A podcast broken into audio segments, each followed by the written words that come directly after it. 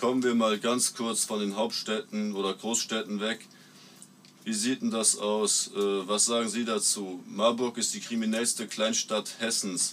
Frankfurt ist die kriminellste Stadt Deutschlands. Was ist mit Hessen los? Oder weil Marburg Also trotzdem wir sind vielleicht die Hessen besten Drecks- und alle anderen können unsere Scheiße fressen. Das ist unser Statement Ja, als aber, wie alle scheiße, Hessen. aber wie soll das gehen? Oder Aber- Marburg aber ist scheiße, ohne Alter. Wenn Witz. Marburg die kriminellste Stadt Hessens ist. Kleinstadt.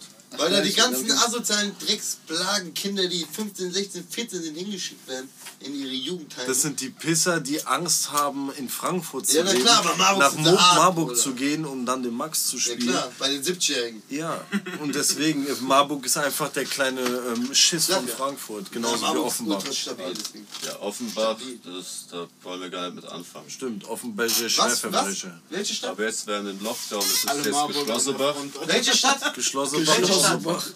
Welche Stadt? geschlossen.